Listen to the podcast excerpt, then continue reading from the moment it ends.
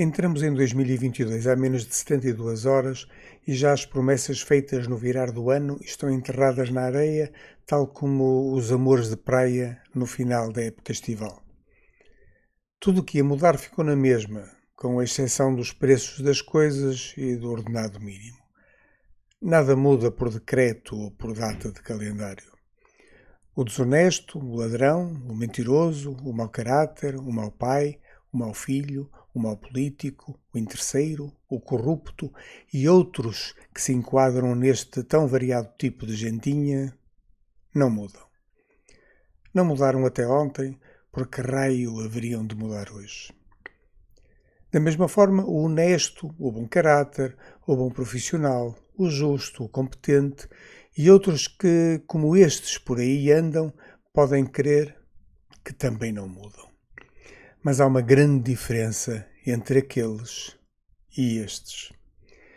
Aqueles singram, enriquecem, tecem-lhes loas e apelidam-nos despertos, sagazes e importantes.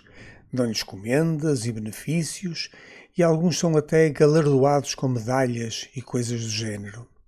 Estes, que são uma enorme minoria se comparados com aqueles, vivem o dia a dia com as dificuldades naturais dos não ricos e são ultrapassados nas suas profissões.